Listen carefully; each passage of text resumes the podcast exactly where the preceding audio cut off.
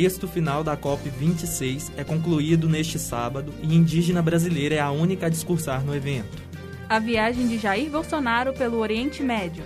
Manifestantes organizam marcha contra a fome nas principais cidades do Brasil. Paulo Guedes faz declaração infundada sobre a economia brasileira. Biden sanciona projeto de lei trilionário. O Bom Dia PUC está no ar.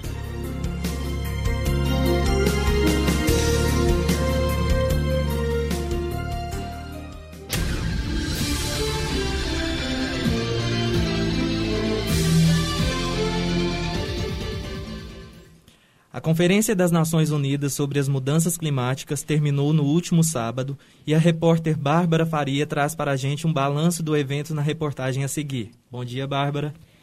Bom dia. Sábado 13 de novembro foi finalizada a Conferência das Nações Unidas sobre as Mudanças Climáticas em Glasgow, na Escócia. Foram duas semanas de intensos debates e as principais metas são de limitar o aquecimento global a 1,5 graus Celsius diminuir as emissões de CO2 em 45% até 2030, buscar neutralidade até 2050 e diminuir o uso de combustíveis fósseis, mas sem um prazo definido. A falta de compromisso dos países mais ricos em financiar anualmente países em desenvolvimento para superarem a crise climática foi uma questão preocupante para especialistas. Foi proposto aumentar o valor de 100 bilhões de dólares, estabelecido em 2009, e criar um comitê que fiscalizasse os países da Europa e os Estados Unidos no repasse do dinheiro. Porém, essas propostas foram eliminadas após pressão dos países desenvolvidos. O Brasil também esteve presente, mas sem a representação máxima do governo federal, o presidente Jair Bolsonaro. O ministro do Meio Ambiente, o ruralista Joaquim Leite, chegou à COP26 8 de novembro, uma semana depois da abertura, e chocou ambientalistas ao dizer em discurso que onde existe muita floresta, também existe muita pobreza, ao falar do projeto Floresta Mais. E afirmou que o Brasil se compromete a tornar o desmatamento ilegal até 2028.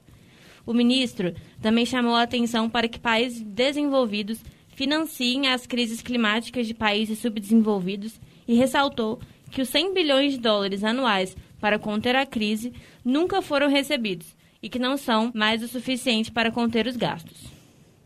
Reconhecemos nossos desafios e trabalhamos para superá-los. Para conter o desmatamento ilegal na Amazônia, o governo dobrou os recursos destinados a agências ambientais federais. Reconhecemos também que onde existe muita floresta, também existe muita pobreza. E para promover o desenvolvimento sustentável da região, criamos o Programa Nacional de Pagamento por Serviços Ambientais Floresta Mais, é importante que os países desenvolvidos reconheçam a emergência financeira e mobilizem recursos necessários para atingir os objetivos desejados nessa conferência. A meta dos 100 bilhões de dólares não foi cumprida e esse valor já não é mais suficiente para que o mundo construa uma nova economia verde com uma transição responsável. São necessários volumes mais ambiciosos, de fácil acesso e execução ágil, para que a transformação ocorra de forma inclusiva em cada território ao redor do mundo. Mas quem destacou o Brasil na COP26 foi a indígena Chay Suri, de Rondônia. Ela foi a única indígena a discursar em um evento em que se discutia crises ambientais. Segundo a própria jovem de 24 anos, a participação dos povos indígenas no combate às mudanças climáticas é fundamental, por estarem na linha de frente na defesa ambiental e também terem ideias que merecem ser ouvidas. Além disso, Chai relembrou a morte de seu amigo de infância, o indígena Ari Uru Eu Uauau, que trabalhava registrando e denunciando extrações ilegais de madeira na aldeia onde morava e foi assassinado em abril do ano passado. Ela ressaltou também que a mudança ambiental deve ser feita agora, pois a Terra não tem mais tempo. Repórter Bárbara Faria para um Bom Dia PUC. Neste sábado, aconteceu a marcha contra a fome nas principais cidades do país. O protesto foi organizado pelo Movimento dos Trabalhadores Sem Terra e pela Frente Povo Sem Medo. Manifestantes ecoaram sua revolta contra a insegurança alimentar que atinge mais de 84 milhões de brasileiros. Atualmente, segundo dados do IBGE, e criticaram a falta de políticas públicas do governo Bolsonaro para conter a fome. Além de São Paulo e Rio de Janeiro, também ocorreram atos em Belo Horizonte, Recife, Maceió, Aracaju, Ceilândia, Boa Vista e Montes Claros. O presidente Jair Bolsonaro afirmou nesta segunda-feira que deve decidir em qual partido vai se filiar dentro de um período entre duas e três semanas. Ele nega desentendimento com o presidente do Partido Liberal, o PL, Valdemar Costa Neto, e afirma que a filiação com o partido tem tudo para dar certo, caso o PL desfaça o compromisso de apoiar um possível candidato do PSDB em São Paulo. Questionado sobre possíveis conversas com outros partidos, Bolsonaro disse também falar com o Progressistas, PP e o Partido Republicanos. O presidente Jair Bolsonaro está no Oriente Médio desde o último sábado em viagem que deve ter fim na próxima quinta-feira. Em aparições, Bolsonaro é criticado por falas. A reportagem é de Felipe Tavares. Bolsonaro está em viagem pelo Oriente Médio, seguindo um roteiro que pretende circular três países em um período de uma semana. No primeiro dia da viagem, último sábado, dia 13, o presidente da República desembarcou em Dubai, nos Emirados Árabes Unidos, para comparecer à Expo 2020. Ainda na cidade, durante o evento na última segunda-feira, dia 15, Bolsonaro voltou a afirmar em suas palavras que a Amazônia não pega fogo, dizendo que por ser uma floresta úmida, ela não se incendeia. Nós queremos que os senhores conheçam o Brasil de fato. Uma viagem um passeio pela Amazônia é algo fantástico. Até para que os senhores vejam que a nossa Amazônia, por ser uma floresta úmida, não pega fogo. Que os senhores vejam realmente o que ela tem. Com toda certeza, uma viagem inesquecível.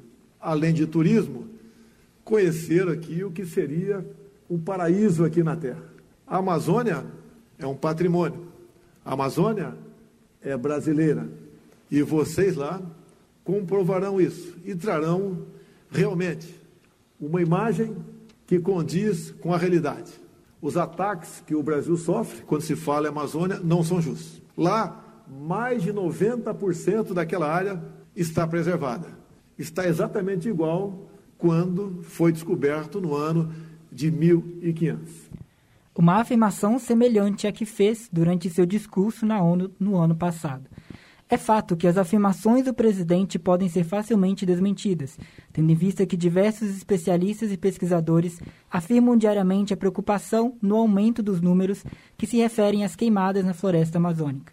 De acordo com dados do Instituto Nacional de Pesquisas Espaciais, o INPE, no mês de outubro, o número de alertas de desmatamento na região bateu recorde.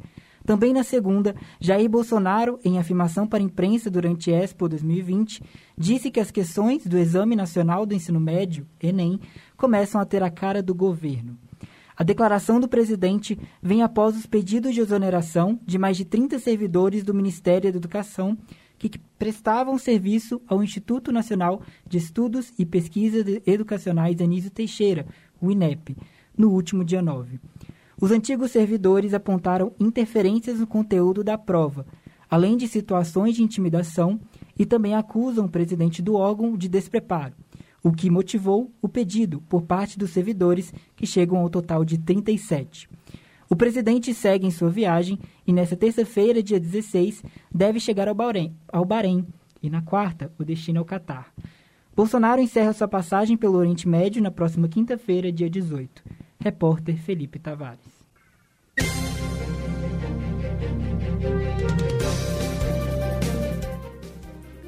Em instantes, Paulo Guedes afirma que a economia do Brasil cresceu mais que a média mundial e Biden promulga projeto de lei gigantesco de infraestrutura para os Estados Unidos.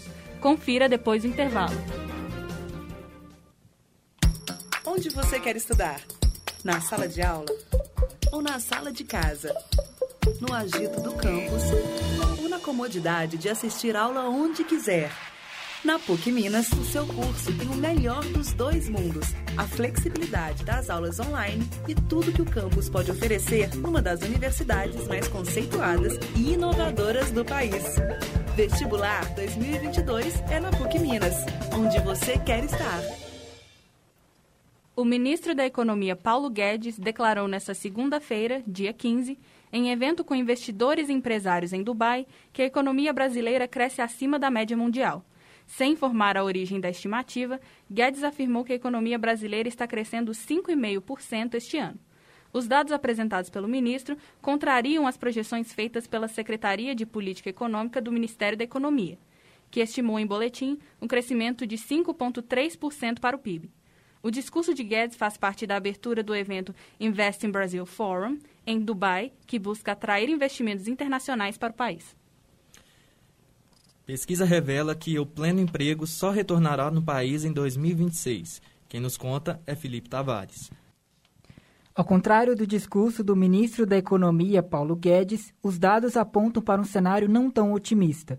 De acordo com a análise feita por economista do Instituto Brasileiro de Economia da Fundação Getúlio Vargas, feita a partir de projeções de um relatório da Latin Focus Consensus, o país ainda viverá meia década de desemprego elevado e somente a partir de 2026 atingirá o pleno emprego.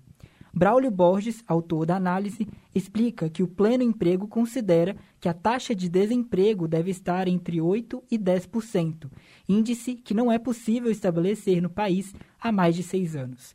Se a expectativa se cumprir, o país terá passado por mais de uma década com desemprego nas alturas. Felipe Tavares para o Bom Dia PUC. O programa social Auxílio Brasil começa a ser pago amanhã, quarta-feira, com um aumento de 17,8% no valor médio, para pouco mais de 215 reais, em relação ao antecessor Bolsa Família. Neste sentido, para atingir o mínimo anunciado de 400 reais, o governo federal pretende concentrar forças para aprovar a proposta de emenda à Constituição, a PEC dos precatórios. Além disso, a prorrogação do auxílio emergencial não é prioridade para os reformistas. Por fim, o tempo para se conseguir aprovação da proposta de emenda joga contra a estratégia e mantém incertezas sobre valores a serem pagos. Um projeto de lei trilionário foi sancionado por Joe Biden nesta segunda-feira. Felipe Tavares trará mais detalhes. O presidente dos Estados Unidos, Joe Biden, sancionou nesta segunda-feira, dia 15, um projeto de lei de infraestrutura de custo de um trilhão de dólares, que pretende criar empregos em todo o país a partir da distribuição de bilhões de dólares a governos estaduais e locais, com o objetivo de consertar pontes e estradas em ruínas, além de expandir o acesso à internet de banda larga para milhões de estadunidenses. Em cerimônia realizada em razão da conquista, Biden chamou o projeto de Colarinho Azul para reconstruir a América. O feito bipartidário promoveu, durante a comemoração, uma rara aproximação entre membros democratas e republicanos do cenário político americano.